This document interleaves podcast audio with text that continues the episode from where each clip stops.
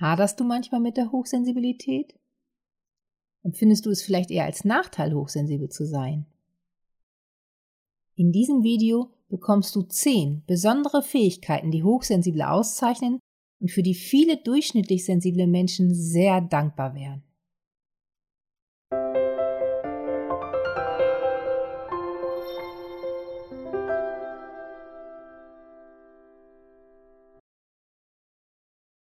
Herzlich willkommen zu meinem Podcast Hochsensibel leicht leben. Ich bin Sandra Quedenbaum und ich freue mich sehr, dass du mit dabei bist. Als Erzieherin, Sozialpädagogin und Heilpraktikerin für Psychotherapie arbeite ich seit 30 Jahren mit Menschen. Schon seit 2005 arbeite ich mit Hochsensiblen, ich unterstütze sie durch Coaching und ich habe inzwischen Hunderte von Vorträgen und Seminaren rund um das Thema Hochsensibilität gegeben. Zusätzlich biete ich noch Aus- und Weiterbildungen mit dem Schwerpunkt Hochsensibilität an. Du bekommst hier eine Vielfalt von Informationen rund um das Thema Hochsensibilität. Für große und auch kleine hochsensible Menschen. Mit Impulsen und Tipps für den Alltag aus meiner Praxis und aus meinem Familienleben. Die Grundlage der Beiträge sind meine YouTube-Videos. Sollte dir ein grafisches Element zum besseren Verständnis fehlen, findest du es in dem gleichnamigen YouTube-Video oder auf meiner Website. So, und nun geht's los. Ich wünsche dir viele stärkende und berührende Aha-Momente. Laut Elaine Owen, der Entwicklerin des Modells der Hochsensibilität, zeichnet Hochsensible vier grundlegende Merkmale aus. Als erstes die tiefe Verarbeitung von Informationen, als zweites eine leichtere Überreizung des Nervensystems, als drittes eine starke Gefühlswelt und als viertes eine starke Empfindlichkeit für schon leichte Reize. Dieses Video befasst sich mit dem ersten Aspekt, die tiefe Verarbeitung von Informationen. Gerade in diesem Bereich sind HSP besonders talentiert. Hochsensible verarbeiten Informationen auf einer tieferen, vernetzteren Ebene als durchschnittlich sensible Menschen. Sie sind hormonell stets bereit für den geistigen Einsatz. Durch ihr vernetztes Denken beziehen sie sehr viele Faktoren in ihre Überlegungen mit ein. Es wird ihnen oft nachgesagt, dass sie eher langsamer denken, aber das wird ihnen nach meiner Beobachtung überhaupt nicht gerecht. Hochsensible Menschen denken auf mehreren Ebenen gleichzeitig. Sie bringen diese in Zusammenhang und wägen danach ab. Das heißt, sie berücksichtigen viele Faktoren auf einmal. Die Schlussfolgerung wird somit umfassend geprüft. HSP, das steht für hochsensible Personen, denken nicht langsamer, sondern beziehen mehr Faktoren in ihre Überlegung mit ein. Und das braucht natürlich Zeit. Das ist sehr eindringlich zu beobachten, wenn ich in meinen Seminaren einen Teilnehmer direkt nach seiner Meinung frage oder in der Vorstellungsrunde jemanden direkt auffordere zu beginnen. Dann fallen diese fast vom Stuhl. Welche Faktoren werden bei der Informationsverarbeitung einbezogen? HSP sind sehr reflektiert. Das heißt, dass sie zum einen alte Erfahrungen in ihre Überlegungen berücksichtigen und zum anderen die Selbstreflexion in der Regel ein Teil ihrer Gedanken ist. Das kann man auch schon sehr früh bei hochsensiblen Kindern beobachten. Außerdem denken sie sehr ökologisch. Sie beziehen nicht nur die kurzfristigen Auswirkungen, sondern auch mittelfristige und langfristige Auswirkungen ihres Handelns oder ihrer Entscheidungen mit ein. Das nützt Ihnen zum Beispiel sehr bei Projektplanung, da diese Fähigkeit für nachhaltige Ergebnisse sorgt.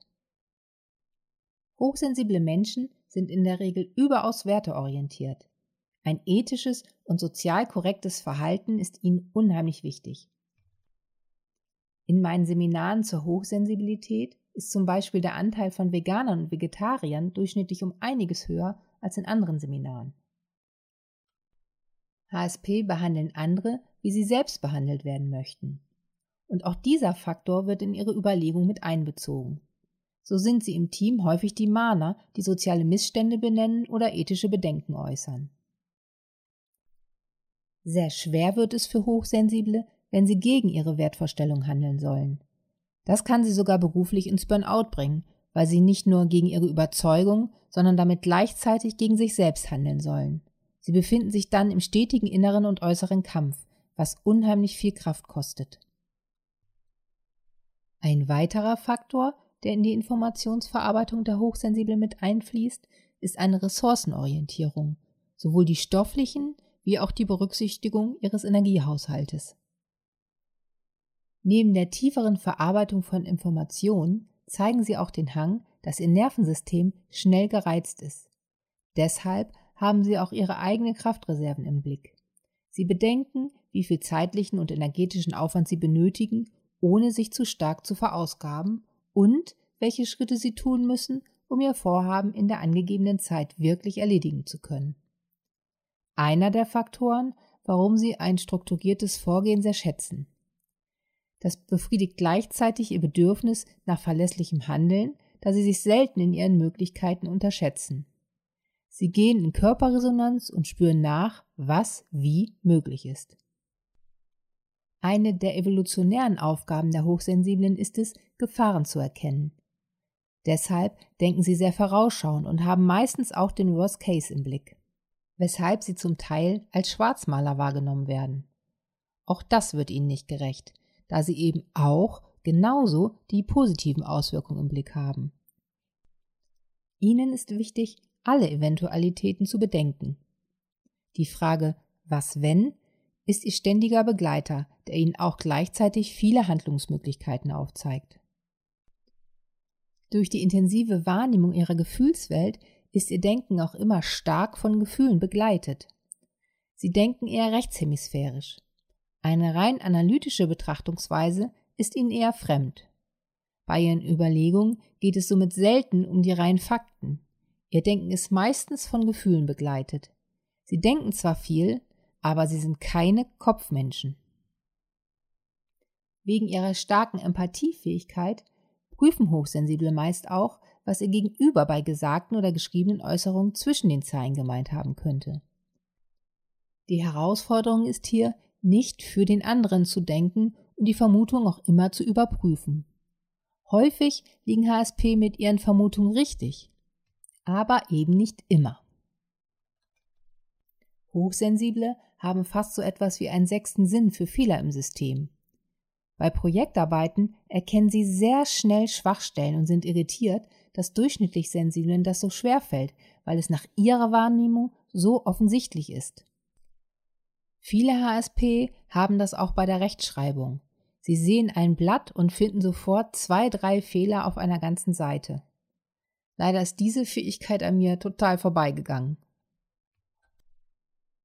Durch das vernetzte Denken sind Hochsensible meist sehr kreativ und können schnell gute Lösungen finden. Lösungen, die zum Teil ungewöhnlich sind, da sie auch nicht offensichtliche Zusammenhänge erkennen und berücksichtigen. Ein weiterer Aspekt ihrer evolutionären Aufgabe. Gerade bei introvertierten Hochsensiblen laufen diese ganzen Gedankenabläufe häufig im Stillen ab. Werden sie dann zu ihrer Meinung gefragt, sind durchschnittlich Sensible überrascht, wie detailliert und durchdacht die Antworten dann sind. Ein weiterer Vorteil, der sich aus dieser Art der Informationsverarbeitung ergibt, ist die Fähigkeit, sowohl den Überblick zu behalten und gleichzeitig auf die Quintessenz fokussieren zu können. So kann es sein, dass in Dienstbesprechungen lange debattiert wird und die hochsensible Person bringt alles kurz und knapp auf den Punkt. Für mich ist gerade diese Fähigkeit der tiefen Verarbeitung von Informationen eine besondere Stärke der Hochsensiblen und damit ein riesiges Geschenk. Doch es gibt auch Hochsensible, die gerade die Tiefe ihrer Verarbeitungsfähigkeit als Fluch ansehen. Emotionen überrollen sie, sodass sie keinen klaren Gedanken fassen können. Sie sind so auf Gefahr fokussiert, sodass sie immer in Hab-Acht-Stellung sind. Es entwickeln sich starke Ängste, die sogar in Panikattacken enden können. Gedanken kreisen, werden immer wieder durchgekaut und kommen zu keinem Ergebnis. Entscheidungen können nur sehr schwer getroffen werden, weil die abschließende Beurteilung der Körperresonanz nicht stattfindet. Sie können nicht entspannen oder erholsam schlafen, weil ihr Hirn die ganze Zeit rattert. Hierfür liegt ihr Ursprung jedoch nicht in der Hochsensibilität, sondern es ist eher ein Hinweis auf viel zu viel Stress, eine fehlende Fähigkeit der Selbstregulation und oder eine Störung des Bindungs- oder Stresssystems. Wie du da Abhilfe schaffen kannst, erfährst du in meinen Seminaren. Fassen wir noch einmal die einzelnen Punkte zusammen. Eins der vier Grundmerkmale der Hochsensibilität nach Aaron ist die tiefe Verarbeitung von Informationen. Diese zeigt sich durch eine starke Vernetzung und Vielschichtigkeit. HSP denken nicht langsamer, sondern mehr.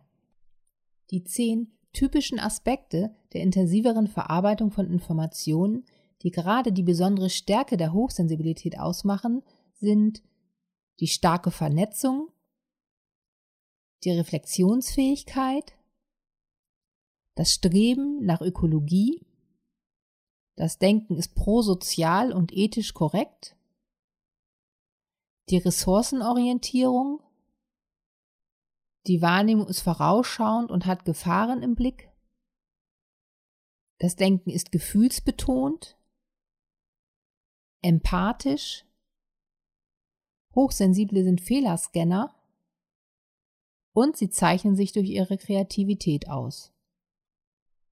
Wenn diese Fähigkeit eher als belastend wahrgenommen wird, liegt es nicht an der Hochsensibilität an sich, sondern ist ein Hinweis auf viel zu viel Stress, eine fehlende Fähigkeit der Selbstregulation und oder eine Störung des Bindungs- oder Stresssystems, die vielleicht durch schlechte oder ungünstige frühkindliche Erfahrungen geprägt wurde. Und wie denkst du darüber? Ich freue mich, wenn du mir deine Erfahrungen und Fragen in die Kommentare schreibst schenke mir bitte ein Abo und ein Herz. So hast du den Vorteil, dass du nichts mehr verpasst und kannst mir gleichzeitig noch helfen, mehr Leute zu erreichen. Teile diesen Beitrag mit Menschen, für die er hilfreich sein kann. Und wenn du noch mehr Informationen über Hochsensibilität oder Trauma haben möchtest, besuche mich auf meiner Website oder folge mir auf Instagram, Pinterest, Facebook und Co. Ich freue mich auf dich. Und tschüss!